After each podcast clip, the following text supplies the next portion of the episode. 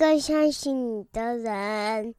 好，欢迎收听电玩店，我是店长迪恩。本期节目由我来去赞助我们的友台的一个美丽大助理彩铃生日快乐。好，那这样会有这样的想法，主要是因为我也是他们的听众，然后之前在听他们的节目的时候，也听到瓜吉好像说他会去找一些小节目来进行一些业配，来祝他们的呃美丽的助理生日快乐嘛。但是我试着写信给他们，他们好像都没有回应给我，所以我想说，好，与其等他们去讲说他们想要介绍的一些内容，还不如我就主动来做一个，就是算是也是蛮开心的一个祝福生日快乐的一个动作了。所以呢，就是祝福。我们那个瓜吉的那个美丽的大助理彩铃生日快乐！那我本身也蛮喜欢听瓜吉的一个节目，是因为我觉得他有时候在做家事的过程里面去听一下是还蛮舒压的，而且说实在不太会有嗯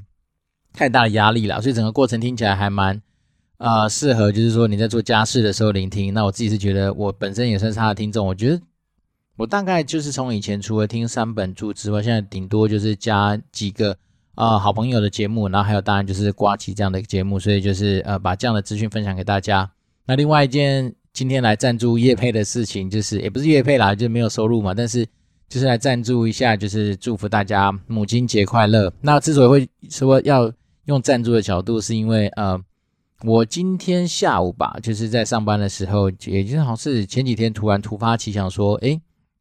母亲节快到了，那。总是要让就是办公室的气氛比较活络嘛，所以我想说，那我就自主的、自发的去订了一些东西。那因为我觉得小时候好像母亲节的时候都会去准备那个康乃馨的花嘛，那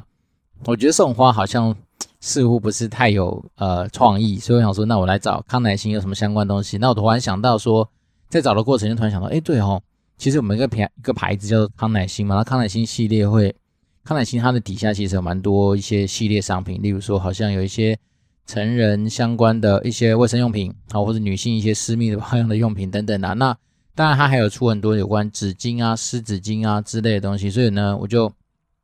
订了一些康乃馨的，好像是什么呃，它叫什么水湿巾吧，还是什么，反正类似的产品。然后呢，搭配说，我发现有些现在那个医疗口罩其实设计的都很漂亮。然后有那种花纹系列的、玫瑰花系列什么的，那我就订了好几好几盒，因为我想说，呃，能够用几个花系列口罩加康乃馨的那个水湿巾，那就可以表达说我们对于母亲节这个节日的一些想法，所以我就把这东西准备起来之后，就在今天下午刚好到货，然后就发给我们的同事。那当然，我觉得过程还蛮有趣的啦，因为毕竟，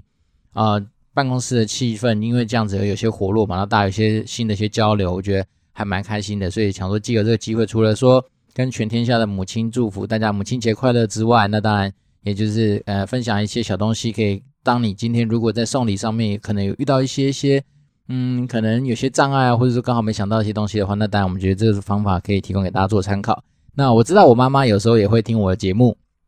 那所以呢，就是也是利用节目上面的机会来跟我妈妈说一声母亲节快乐。那当然，呃，我跟我妈妈应该是说，我们比较像是朋友的角色啦。那我蛮感谢她对我们的养育之外呢，那当然也因为我们长期其实都是比较没有说一起在相处嘛，所以呢，我们真的是还蛮像朋友的。就常常有时候她从呃中国打那 WeChat 回来嘛，就是因为她在中国工作。那我们有时候透过就是视讯啊交做一些交流的时候，都真的是蛮像是说，好像就是一个跟朋友在互动的这样子的过程。那当然，我觉得嗯。我母亲算是一个蛮，我觉得她蛮伟大的一个角色，是因为大家应该都知道我父亲中风嘛，那中风十几年。那我父亲本来就不是一个很会照顾小孩，或者是说对小孩子很有兴趣的一个人，所以呢，我记记得啊，有印象以来，其实我跟我弟弟应该是跟我妈妈出去的机会真的是多很多啊。然后从小妈妈也算是她在呃教养我们上面算是蛮开放的啦，因为。啊、跟我母亲，呃，跟我岳母比起来的话，我妈妈真的开明蛮多。就是像我妈，我老婆也有说，他们其实小时候不太会去逛夜市啊，更不要说你有有什么机会去那种游乐场、游乐场里面玩。但是我妈妈从小就很开放，是说她会带着我跟我弟弟，然后两个就跑去，比如她想去逛百货公司。那以前百货公司其实某一层楼都会有那个所谓的像是汤姆熊这样的电动游艺间嘛，那妈妈可能就发给我跟我弟，可能也许是一人一百块吧。那有时候比较好，可能考试考比较好，一个人就发两百块钱，然后就说好，他去逛街，然后我跟我弟两个就在那边消磨时间。所以我那时候才说，以前小时候之所以会花很多时间去练习，比如灌篮高手，或者我弟弟会就练习那个什么他很会玩那个什么天类似吞食天地，然后后面好像又有一个什么三国战记还是什么，反正他就是玩那个，他可以花个不多的钱，也许三五十块钱，他可以做一个下午。那我因为对那种东西，其实我第一个我没有像他那么厉害，然后再是我觉得玩久了其实很容易腻嘛，所以我还是比较喜欢玩那种就属于那种对战型的游戏，所以自然就会花一些钱去练习所谓的灌篮高手。好，那这都是儿时的回忆了。那从这边就可以感觉出来说，其实我老妈对于我们的教养上面算是还蛮开放的。那当然夜市就不用说了，以前小时候是蛮常有机会去逛夜市，然后去吃吃喝喝啊。那甚至我妈妈以前，我记得以前小时候那个我家牛排吧，好像才刚开始的时候，那对我们来讲就是一个奢侈品嘛。然后妈妈就会花时间带我们去那边吃吃牛排。所以以前小时候光是去吃牛排啊，吃那个摩斯汉堡，对我们来讲就是一个非常奢侈的享受。所以那时候其实有时候回想起来，就是还真的还蛮感谢我母亲，就是对于很多东西她有一些采取比较开放的态度跟心情啦。所以让我们说，在整个成长过程里面，似乎嗯、比较没有所谓太多那种就是所谓情绪勒索啦，或者是说那种就是一定要说你要往哪里去走这样一件事情。那当然也一方面是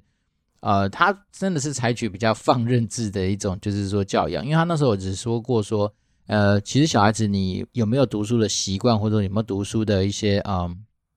可能样子吧？也许在国小的时候就已经差不多完备了。所以我妈妈以前比较会盯所谓的功课这件事情的时候，大概就是国小，然后大概也是盯到个，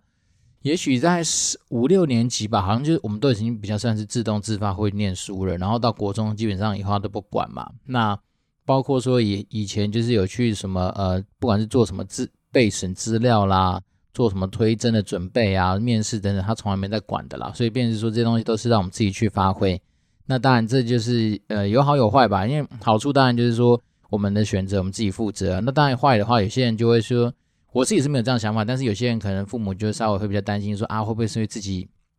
比较没有帮忙尽到一些力啊，或什么？但是我自己回首起来，我是觉得说，其实有时候真的父母也不用管小孩子太多，因为其实对我们而言啊，比较重要反而是我们能够。学到一些自己可以谋谋生下去的一些能力啦，那我觉得这件事情就是还蛮感谢我母亲从小给我们比较采取放任跟算是开明的一些呃教养，然后所以让我跟我弟弟自己都有一些自己对于比如说人生啊，或者对于自己的一些呃算是规划或准备吧。那当然也说你说小时候多有规划，其实也不见得啦，只是说走一步是一步嘛。那但是我们在走的过程里面，像。都还算是蛮有方向的，而且也都是目前就结果上来看的话，好像这样的方法好像也还不差，所以我自己是还蛮感谢的。好，那除了感谢之外，那还是祝福我母亲，就是母亲节快乐。那未来当然如果说还有一些呃机会的话，我们当然就是把握节目的空档，就是穿插一些以前我们小时候的成长的一些故事。那我相信我母亲对我们的教养还算是一个蛮前卫，而且还算是蛮有效果的一些教养方式。那如果有机会的话，那当然，我们听众可能还是以年轻人，诶，不对哦，我们听众其实年纪跟我相仿的蛮多的。那如果说真的以后有些什么我觉得不错的一些爸爸经啦，或者是说我小时候妈妈分享给我们的一些好的观念，我们就是持续保持分享。好，那今天这一集呢，哦，我首先我要先蛮感谢我们有一个听众，终于有新的听众留言了。那我觉得只要是留言的话，我们就是会认真的去给予回馈啦。那那个留言他的。一样是一个五星吹捧，哎，不是吹捧，他就是说，呃，是呃，Hi 留 F F F F 四个 F，然后留了留言，那标题是说很棒的节目，喜欢讲暴雪的事物，这是从未接触的领域，店长也非常的用心录音，希望能继续下去。好，那就是我们说嘛，只要有听众难得的听众回呃留言给我们，我们当然就认真回馈。那我想说今天的这个主题，我就好像因为我刚刚去把前面七十几集的一些。分享内容稍微看了一下，我发现说，对啊，我好像以前就有稍微提过，说我怎么样，就是呃，收到 HR 暴雪 HR 的通知，然后怎么进去的，但是好像有些细节没有特别就是清楚的交代。那既然有听众敲完说想了解一下说暴雪的一些东西的话，那我大概就是快速的把我当时候怎么进暴雪，有可能在面试上面被问到的一些问题，尽量去做一些回顾。那当然，我觉得找到一个更有。呃，参考价值的资料就是我找到那时候 HR 发给我，就是有关于我们要去做一个所谓的英文 presentation 的 email，然后里面他就讲到说他们那时候对于的呃那个 presentation 的一些要求。那我想说，呃，不管就是说，因为我我再怎么样说，我还是蛮觉得说暴雪是一个非常不错的公司啊，因为毕竟以呃暴雪娱乐出品的很多游戏来说，我觉得那种品质或者是说呃它的创新性啦，各方面我觉得我觉得还是蛮强的。然后再来是说，我真心还是蛮喜欢暴雪娱乐这家公司，他们以前给我们的很多，不管是在工作上面的自由度啦，然后比如说你的薪资福利上面的一些关注跟关照之外，那我当然觉得说，其实大家是真心喜欢游戏而聚集在一起的一群人嘛，所以那种感情其实我觉得是还蛮融洽的，而且一直到现在我都还是还蛮怀念以前就是在工作上面的一些点点滴滴。那我觉得既然这是一个好公司，我讲的是暴雪娱乐，不见得是动视暴雪哈。那如果说真的还有一些职缺，大家有机会进去的话，那当然我想说就把我以前的一些经验分享给大家做一些参考。那当然都会希望说，如果是人才的话，能够进入到这样的一个好环境的话，真的是一个蛮幸福的事情。那我只能说，对我现在人生的这几个工作来说的话，我真的觉得暴雪它在所有的东西的加总起来的评分，我大概应该目前还是给它第一名的。然后再来是 CP 值各方面，我觉得其实没有什么好去嫌的了。那其实基本上所谓 CP 值，就是说你拿到的收入再加上你今天在工作上面的弹性跟。你生活的平衡各方面条件算下来，我觉得其实就是一个非常赞的一个状态。好，那会分享给大家，当然就希望说，如果真的你有机会，刚好不管是你的呃工作地点啊，你居住的地点，都能够配合暴雪那个职务上面所需要，包括说你的经验经历各方面都很符合期待的话，那当然我还是很推荐暴雪娱乐这样子一个好的地方，就是鼓励大家可以去那边做一些职业上面的拓展啦。好，那废话不多说，我们就来讲讲我们那时候怎么进暴雪的。我那时候一开始在节目上有讲过嘛，我就是在某一天晚上，因为真的是压力很大，然后刚好想玩暴雪的游戏的时候，发现说，诶，他们的啊 Overwatch 就是斗阵特工的网页上面居然没有太多游戏的介绍，反而是更更多职缺。所以那天晚上把我自己的一些呃履历就编修完之后，那当然他们要的是中英文的履历嘛，然后其实好像主要是看英文吧。那英文履历编修完。那我就当天晚上就寄出去。那他的英文履历除了履历的一些要求之外，那他要写一个叫做 cover letter 的东西，那就类似一个呃介绍信吧。那那信里面他说你要去回答至少两个问题。那第一个问题是说你为什么想要进入暴雪？然后第二个问题是说那你最近有在玩的游戏是哪些？好，大概就是这两个问题。好，那当然我觉得这方面其实也不意外，就是因为暴雪他就是希望说。啊、你是真的想清楚能才能够进来这家公司的。然后另外一件事情，当然我们希望是啊、真的是玩家，好喜欢游戏这个东西的人进来。所以其实暴雪有一个 core value，就是指说 gameplay first 嘛，就是啊、呃，好像是游戏至上吗？还是什么？反正简单来说，就是基本上我们是鼓励玩游戏这件事情的。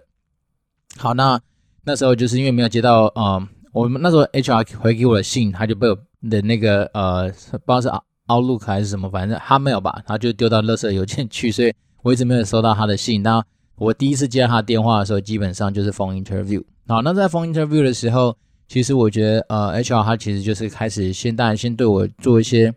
啊、简单的介绍之外，他就请我先稍微介绍一下我自己过去的一些经历，比如说在游戏局子的一些经验，然后跟游戏营运啊、游戏 PM 相关的一些经历之外，那。他主要蛮多的问题都是 focus 在我之前的一些工作经验上面的一些呃，算是询问嘛，然后甚至他比较没有像我们之前提到说有真的要去收集一些所谓的职能上面这么硬的主题，所以反正比较多都是来了解说我之前的工作经验，甚至说我对于暴雪的一些看法。那当然，另外一件事情他就是有稍微提到说，诶，我对于比如说斗争特工这个东西的一些想法或看法，大概是这样子，然后。讲完之后，他大概应该算是蛮确定说，哎，我可能对于啊、游戏营运啦，或者说专案管理上面有一些相关的经验之后，他就说，那接下来他应该会安排我跟一些 PM，所谓 PM 是好几个 PM 再做一些个呃 interview，然后再来就是 PM 结束之后会跟我们的呃行销总监再做一次 interview，然后再跟我们台湾的那时候的 CEO 做一个 interview，然后大概就是这些的安排。好，然后那下一关之后就跑去跟。呃，好几个 PM 吧，做那个 interview。那我就是说，人生其实有时候啊，你真的要广结善缘的原因。所以那时候，呃，我进去，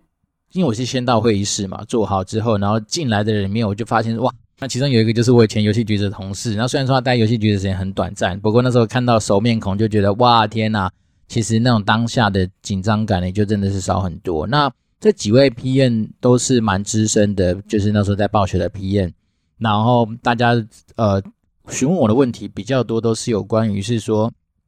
我之前在游戏局子啊，比如说带产品的一些经验啊，然后比如说我们在实物上，比如说当你今天遇到 server 的状况的时候，通常我会用什么样的呃步骤，或者用什么样的方法来去了解当下的一些状况，跟做一些紧急状况上面的排解。那我觉得他们的出发角度比较多，真的都是从说实物上面，我们在 PM 实物上会遇到的一些呃，可能一些案例啊，或者是说一些我们的一些处理事情的一些流程啊，所以他们从这方面去做一些切入。那当然，他们也都会聊一些说，诶，我对于比如说游戏最近有在玩什么这样子的一些游戏上面的一些讨论啊，或是交流啦。那当然，他另外也有就是说，诶，你对于斗争特工有没有了解啊？因为毕竟你进接下来进来，你有可能就是要负责斗争特工的 PM，那也有可能会负责 Diablo 的 PM。所以那时候他就问我说，那我跟这两款游戏的一些渊源啊，或者说有没有什么一些呃已经知道的一些状况？好，然后大家就聊这些东西。然后，当我记得那时候比较印象深刻的是，呃，就是我那前同事啦，他那时候好像可能是要做球给我打吧，所以他那时候就问说，诶，那既然我们做过天堂免服上市的那个经验，那天堂免服上市的时候有没有遇到什么样的特别的呃问题啊，或者说有没有特别的故事可以分享啊？那那时候我就稍微分享一下，说我们在免服上市的时候，其实因为嗯、大家以前可能也很久没有去更新，就是所谓的商城跟就是以前一个冰放平台嘛，冰放平台跟就是呃，厂商借接的那个，不管是金流或什么样子的一个承载还是怎么样，反正那时候我记得天堂免服上市的时候，就把整个冰放的那个金流还是什么就搞坏掉，所以导致说基本上那一天，呃，游戏橘子所有的游戏好像都没有办法从呃冰放的金流还是什么商城去做相关的一些呃购买啊，或者是说储值还是什么样子的一些状况，所以简单来说就是当下你。不止你自己的产品遇到状况，而是影响到整个平台的运作。那这件事情其实是蛮大条的嘛，所以那时候我们就是有花了一些呃紧急动员的一些状况来去做这样子的一些呃状况的排除。那所以那时候就在分享一些有关于这方面的一些呃心得啦。那当然还有包括说天堂棉服上市的时候，因为现在已经有天堂 M，所以大家没有感觉到。但是以前那时候天堂免费伺服器刚上线的时候，我记得好像。前几周吧，可以用周来算，就基本上你玩家都进不来啊，就是说大家都在排队，好，那大家大家就是每天都是在抱怨说啊登不了，登不了，都在排队之类的。所以那时候我们当然就是有做一些操作来去让，可能就是尽量满足玩家对于想登录这件事情上面的一些需求啦。所以，所以那时候大概就是就是在回答这些相关的一些呃案例上面的一些分享。所以大家可以看想见，就是说其实那时候。几个 PM 都是比较关心，说我们在实务上面、实务上工作上面会遇到一些状况上面的一些看法或是经验啦。好，那接下来这几个 PM 聊完之后，呃，就隔了几天吧，就是跟先去跟那个所谓的行销总监做一些面谈。那行销总监他比较多都是来跟我聊聊说，那我之前过去的一些经验啊，或者对游戏营运这件事情上面的一些经验上面的一些讨论。那再来是说，那他就聊一聊说，那我对于暴雪这家公司，或者对暴雪游戏的一些，嗯，算是一些故事嘛，比如说有没有什么特别的一些体验啊，或特别的一些经验，甚至说对于这工作未来的想象是什么？那当然我也有聊一下说，对于射击类游戏我自己的一些看法或想法。那当然他们都有问说，那有没有什么问题可以问公司的？所以那时候我记得，因为刚好去面试之前有看到一些暴雪的一些新闻嘛，那比如说好像。我们那时候有啊、好像是创下了一个金氏世界纪录吧，就是什么很多人在啊、呃、韩国那边的吧，好像在同时在沙滩上面最多人一起玩炉石战记这样子的一个金氏世界纪录之物之类的东西，所以那时候我就有问那个行销总监说，诶，那类似于这样子的一些呃活动安排啊，他的那个整个决策过程是呃，比如在地团队就可以决策的呢，还是说他必须要送交到总部，然后由就是说总部那边的买单才这样，所以那时候我想了解是说，在于一些权责的分工上或资源的分配上面是怎么样进行的。好，所以诸如此类东西，其实那时候有花了一些时间，就是跟所谓的行销总监去了解一下，说，哎，他们对于这个职务未来的一些目标啦，包括资源角色上面的一些安排或是怎么样。那我觉得过程都还蛮有趣的，是因为基本上他们也不太会是说像用那种所谓的刁难的那种态度来跟你做讨论，而反而比较多都是像是在说。我们针对一些 case 啊，针对一些想法上面的一些交流，那我自己是觉得还蛮舒服，就是在整个暴雪面试的过程里面，其实大家都是给予很高度的尊重。好，然后大概第四关呢、就是那一天大概跟呃所谓的行销总监，好，面试完没多久，大概就是隔个十五分钟吧，然后就是有那个就是台湾的 CEO，然后直接来跟我做一些面谈。那 CEO 也很有趣啊，他就是那个 Eddie Mong 嘛，大家应该也常常在那个不管是阿萨斯的那个嗯。就是他们之前在台中有有一阵阿萨斯嘛，阿萨斯的揭幕的典礼上面呢、或者说常常暴雪台湾以前暴雪的一些发言啊，都是由 Eddie 梦就孟庆良先生来去做的一些呃准备嘛。所以那时候就跟他就是跟他聊天，然后他当他一开始就说能不能用英文啊？我说没有办法，你也没没办法说不嘛，对不对？所以那时候当然只能说好啊。所以我们基本上就是用英文来直接开始我们所有的面试。那他当然就先问我说：“那你先简单自我介绍一下，说我对于游戏营运的一些经验跟经历啦。”然后讲完之后呢，他当然他就是开始聊说：“那我们对于这个 PM 这个角色，他自己的一些看法跟想法，还有其实对于这 PM 角色未来的期待。”所以反正这个时候是他在介绍这个 PM 他对于这个工作的一些想法比较多。那接下来他就说：“那他其实问了一个我觉得还蛮有印象的问题，是说他自己知道说，其实 PM 这个角色。”很多时候的一些成就感，或者是说，嗯，那种所谓的呃工作满足感，其实它不见得像是说，假设你今天行销，你可能会做网站，做一些活动，它可能来的这么直接，因为他自己那时候是定义说，PM 其实就像是一个 coordinator 的角色，所以很多时候你是在很多单位之间游走，然后去协助很多单位之间去推动他们本来就应该要去互相分工跟协作的一些事情。所以那时候他只反而只是说，因为有的时候这种成就感不像是说你今天像业务可能卖出的东西，你会有业绩这样子的一个绝对数字上面的一个啊目标。那他就问我说，那当然，呃，有的时候这种成就感的找寻或成就感的累积是比较难的。那我自己对这东西的看法，或者说呃适应程度怎么样？所以呢，那时候我当然就跟他分享一下说，其实有时候虽然说我们以前在营运单位是嗯、确实是要背业绩嘛，就是说呃不管是 login 人数啦，或者是说。呃，对于收入这件事情上面的一些呃看重，但是除此之外，其实有的时候我对于成就感这种东西，我都来自于每一个我觉得我负责专案上面的达成，或者是说我今天假设我今天目标也没有到很宏大，我只是想要撮合两阶两个不同单位上面的合作，那一旦他们两个就是能够产生一些合作上面的成果，对我来讲，其实某方来说成就感就已经会出来。所以他那时候当然稍微算是打个鸡血，就是提醒我们一下说，哎。其实很多时候，PM 啊，他这个角色其实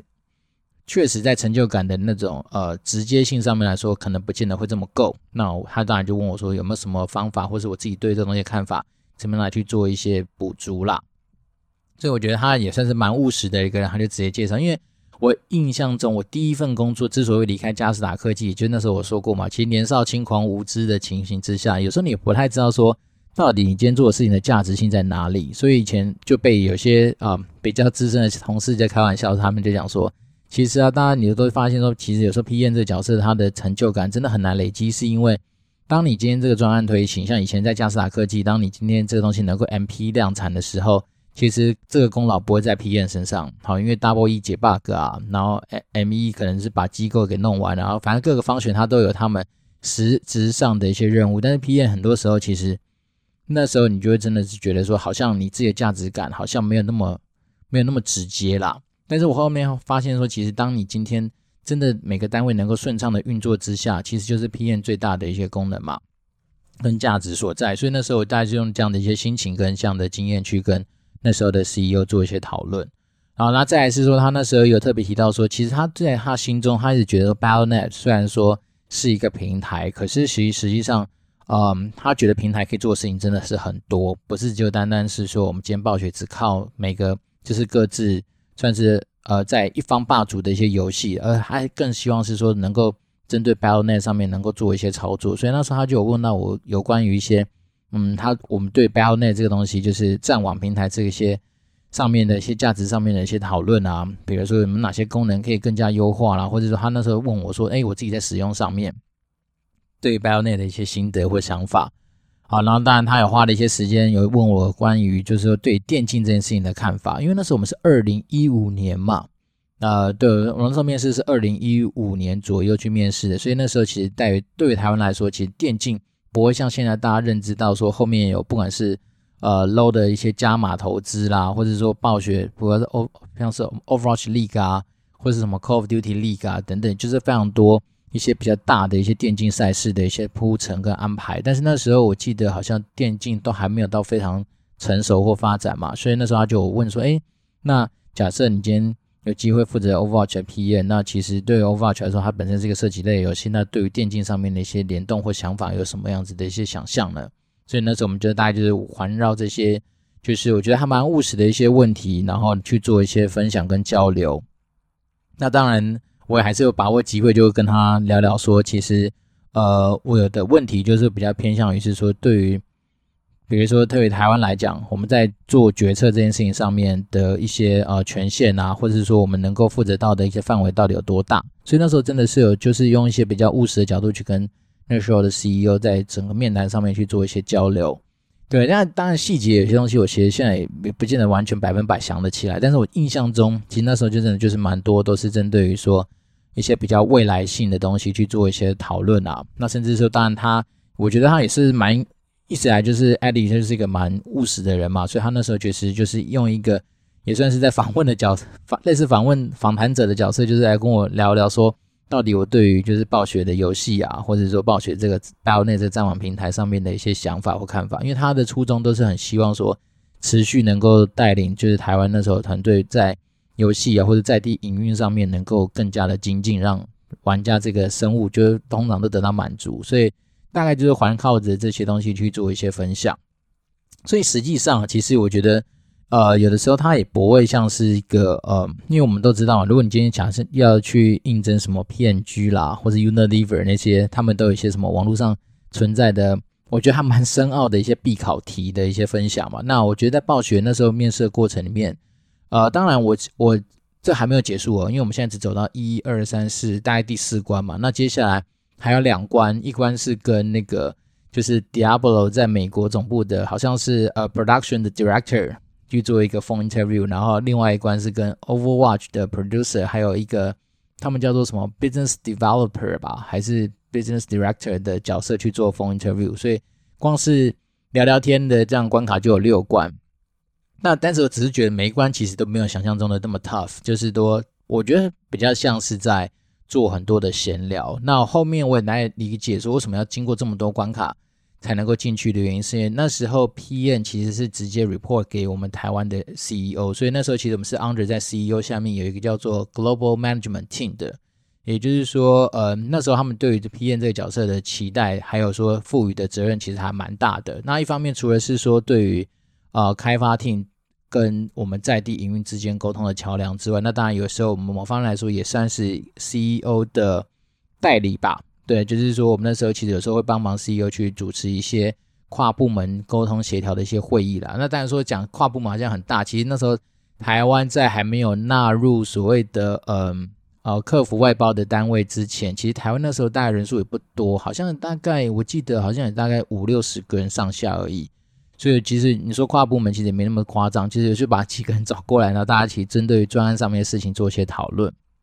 好，那那时候跟 CEO 聊完之后，其实就觉得说还是还蛮开心的啦。一方面是因为啊、我想都没想到英文讲起来还蛮顺的哦，基本上好像也没有什么太多卡关的一些状况。那当然，我就跟大家常常讲说，其实我自己知道我的呃文法或是英文知道的单字量可能没有大家想象中那么多啦，但是我觉得就是把握一些。能够去叙事的方式，然后来就是算是蛮自然的完成那一次的一个风呃英文上面的一个面试。那当然，我就是也有去稍微关心一下，说，诶，既然他身为呃台湾的 CEO，他自己玩这款暴雪的游戏，然后他就有分享一下说，以前有啦，可是自从他接了 CEO 之后，那因为业务量其实真的蛮繁忙的，所以他就比较少玩了。那当然，我们就是用一些闲聊，我就说你也要为鼓励他说，其实不管再忙，毕竟你有机会。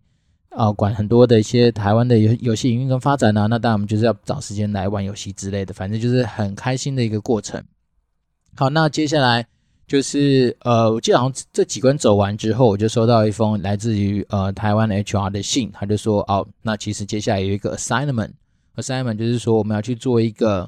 呃，算是什么竞争分析，就是针对 Overwatch 这个产品去做一个竞争分析。好，那那竞争分析它。这是它标题嘛，然后它的 key assumption 就是说，会有一些假设前提。假设前提就是说，呃，这个 Overwatch 是一个所谓的 free to play 的 business model，就是我们一般所讲的所谓的就是免费制的游戏。然后我们目标是希望能够成为呃第一名的 FPS 类型的游戏，然后至少要能够希望能够成为 Top Five，就是前五名的 PC Online Game。那将来它的一些 Beta 开始的时间跟实际上会上市的时间的一些假设。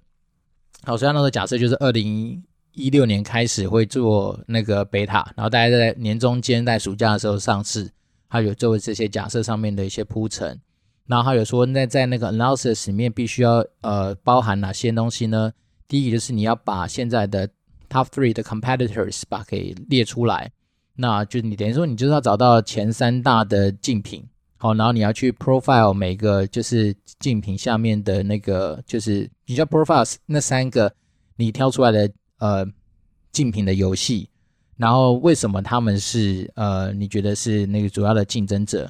那当然就是再是说，那你在讲那个主要的一个绩效的一个发展的时候，你必须要去讲到几个点，是说我们怎么样来去做我们就是斗争特工的差异化，就是针对于在竞争分析上面的差异化，然后再来是说，呃，有哪三件最主要的事情是我们可以从就是发行端这边来去做的，然后就那目的就是为了达成我们设定的这个目标，因为我们刚刚说的目标就是要成为台湾第一的。呃，FPS 类型的游戏，或者是说至少还有要成为前五名的 PC Online Game。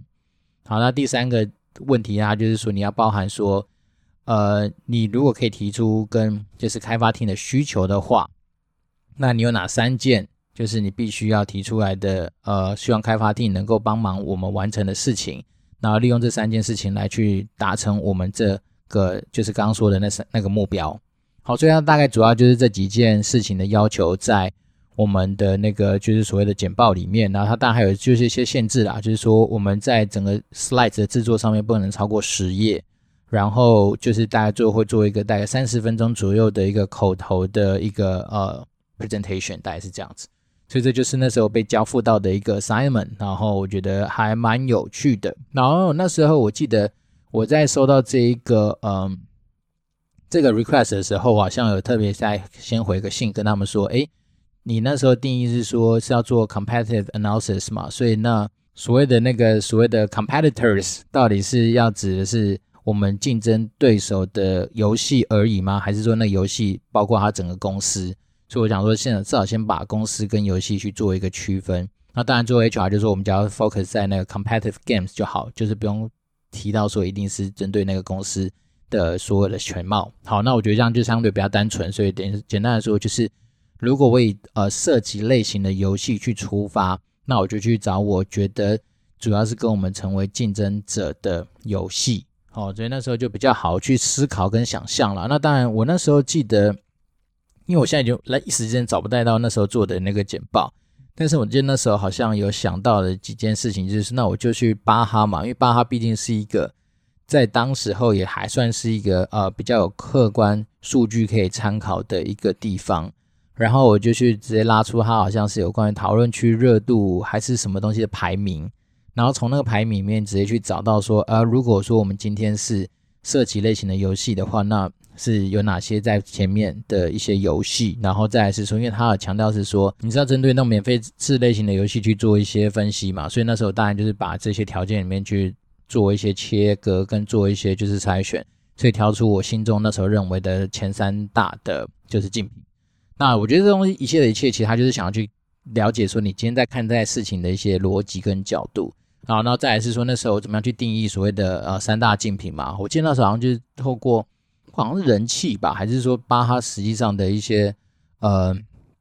一些数据来告诉我这件事情，因为包括说。他的目标是说要成为台湾第一的 FPS 类型游戏，然后甚至是 Top Five 的 PC Online Game。其实光这一句话，我觉得它本身背后就有蛮多故事可以去做文章的。因为你怎么样定义什么叫做第一名的 FPS 类型游戏？你是要从人气呢，还是你要从营收呢，还是你要从人数呢？但是有时候你也知道说这种。人数这种东西的资料，你不见得好找啊。那当然有些东西，如果你从新闻稿上面，像是暴雪以前就是会有一些新闻稿告诉你说，我们现在全球登录数达到多少，那你还稍微可能有一些参考性。但是当你这些东西都没有的时候，尤其是你今天的地点又只有在台湾，那如果你今天有些台湾的公司，他就是不愿意去分享这些资料的时候，其实你基本上是瞎子摸象啊。那当然，有些上市贵公司它必须要公布它的财报，可是从财报里面你也不见得能够抓得出来说这个游戏它到底它的营收的程度是多少。所以那时候我就是先我记得好像有我有花一张 slide 去定义说，到底我们的 goal 虽然是成为第一名的射击类型游戏，或是前五名的 PC Online Game 的游戏，那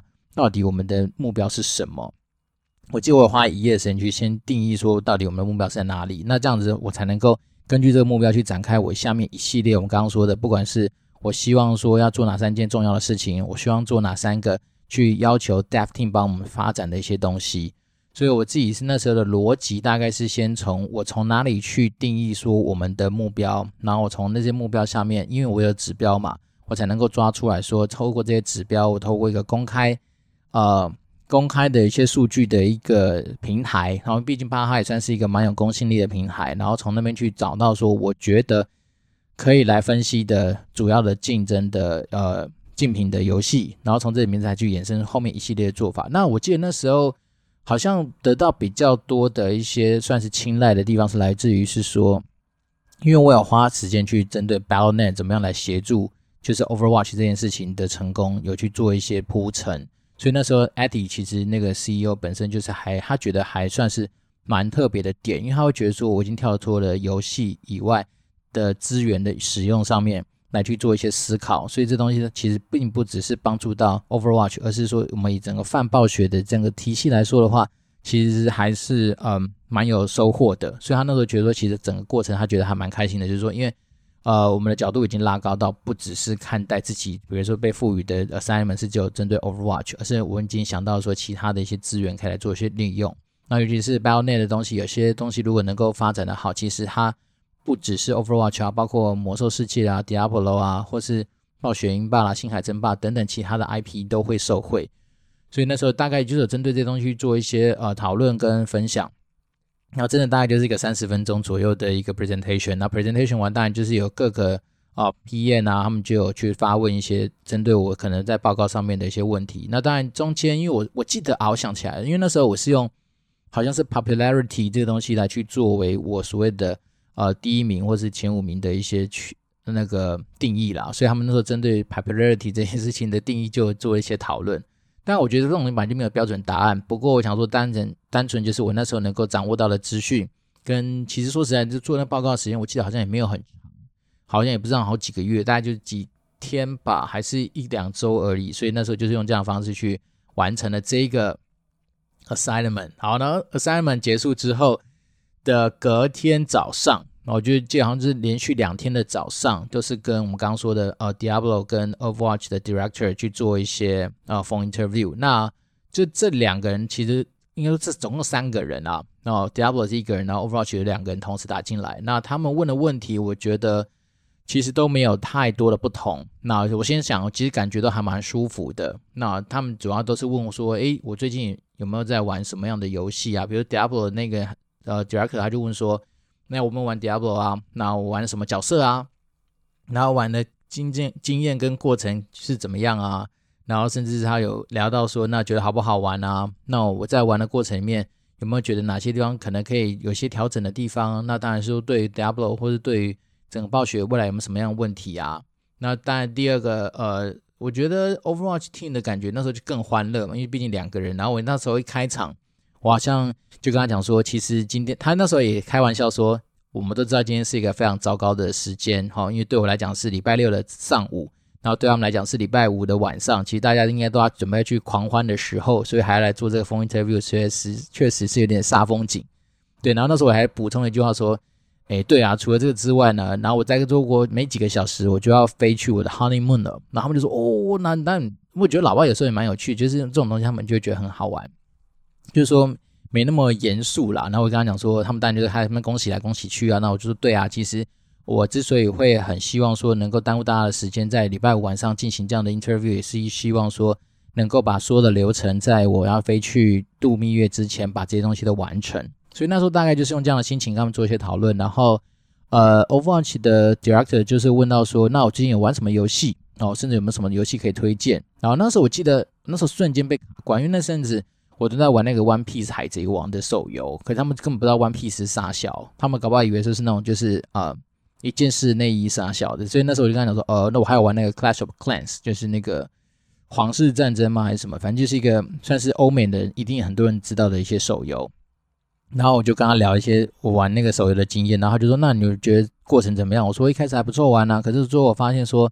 诶，当你今天盖什么建筑物，他妈都要好几个礼拜的时候，然后你就要去花钱才能够玩的时候，我就觉得很差劲啊。那我就跟他讲说，其实我觉得很多时候那种免费制的游戏，其实走到后面都变这样。那这东西其实我自己会觉得说是还蛮可惜的。那当然他也说，对啊，其实他们自己玩手游的经验也是这样，然后就引起很多的共鸣嘛。然后再来是，当然过程里面他还是有叫我简单的说，当然分享一下说我在之前游戏局子的一些啊、游戏营运的经验啊，当 PM 的经验啊等等。但是大部分的时间比较多，其实都是在闲聊啦。那我觉得闲聊的过程里面，其实很多时候都是针对于说，呃，对于暴雪的看法啦，然后对于游戏这件事情的一些看法，或者说我怎么为什么那么喜欢玩游戏等等的一些分享。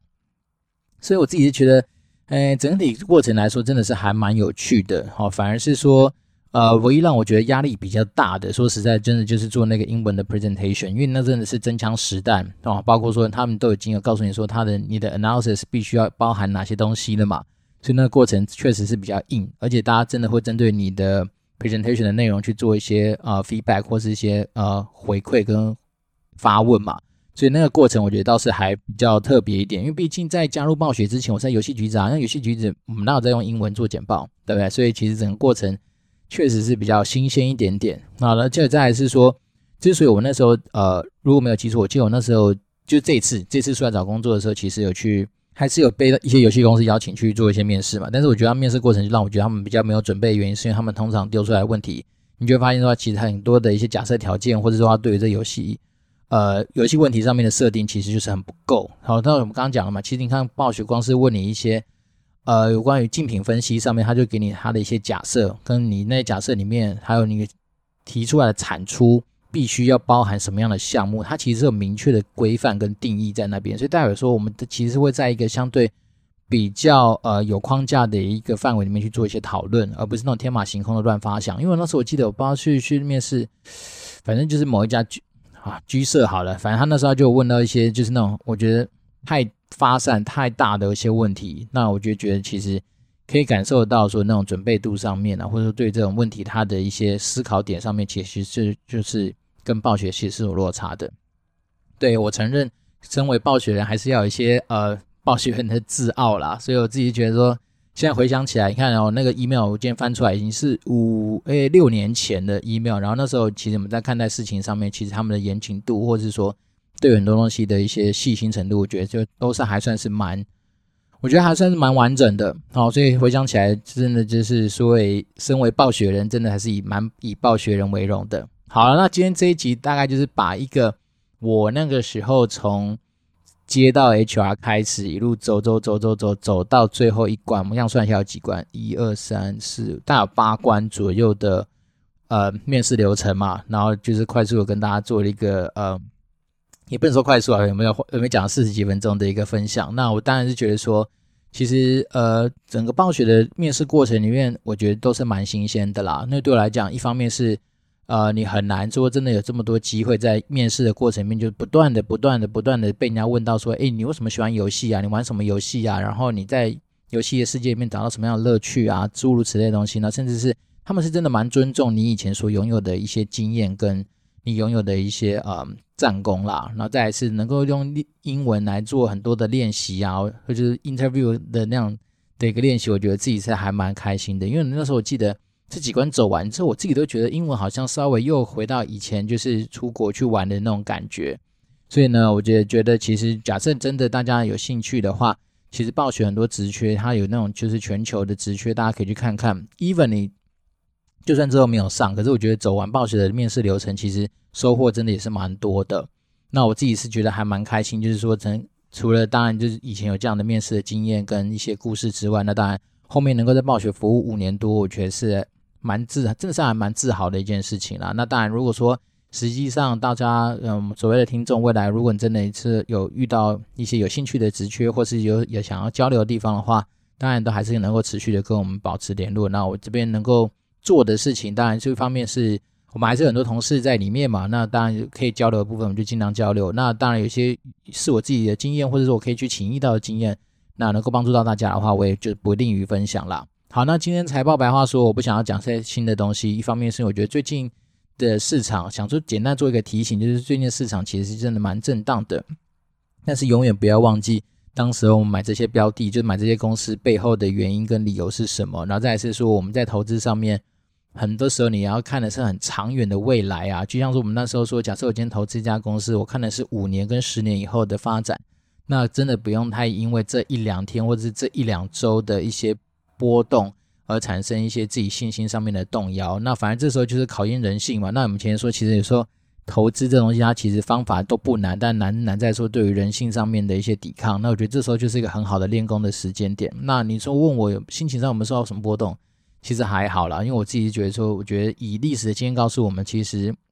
假如你投资的公司是好的，或者它的一些服务，或者它拥有的一些核心都好，其实能够经过时代的考验的话，那我倒是觉得就 buy and hold 吧，就不用太担心它。那真的是生活根本不需要被这种东西给太影响你的心情，是因为我们还是有很多事情可以做啊，就像我们今天做节目一样。我本来没想到今天的节目可以讲这么久，但没想到居然讲讲讲了快要呃四十六分钟。好，那当然。我觉得要利用这个时间来，就是跟我们的听众，就是致上我很多的感谢啦。然后一方面是在我们的呼应之下，就有新的听众呃来留言了嘛。那当然持续偶尔也会收到一些听众给我们的赞助，那我都是呃铭记在心。就是说，每路走来，虽然说不像很多很厉害的大神大红大紫，但是我自己觉得说，能够持续把一些有价值的东西分享给就是我们的听众，然后能够产到产生一些生活上面的可能一些。不一样的涟漪的话，我觉得都是一些我还蛮开心的事情。那这一周的周末就是母亲节，那当然利用这样的时间，就是祝福母亲、祝福岳母、祝福全天下的母亲，都是呃母亲节快乐。那当然，我觉得其实有的时候看到一些很不幸的一些新闻，真的你就会觉得说，能够好好的跟家人相处，能够平平安安的度过很多的每一天，我觉得就是一个很大的幸福啦。那就把这样的心情就是分享给。我们所有的听众，那如果大家真的有空的话，记得打个电话跟妈妈，或者传个简讯跟妈妈说声谢谢，然后母亲节快乐，真的是一件我觉得会是嗯蛮窝心、蛮开心的一件事情。对，那我们这边是电玩店，我们就是扮演一个持续给大家不一样生活体验的一个角色。那我是店长迪恩，我们就持续保持联络喽，拜拜。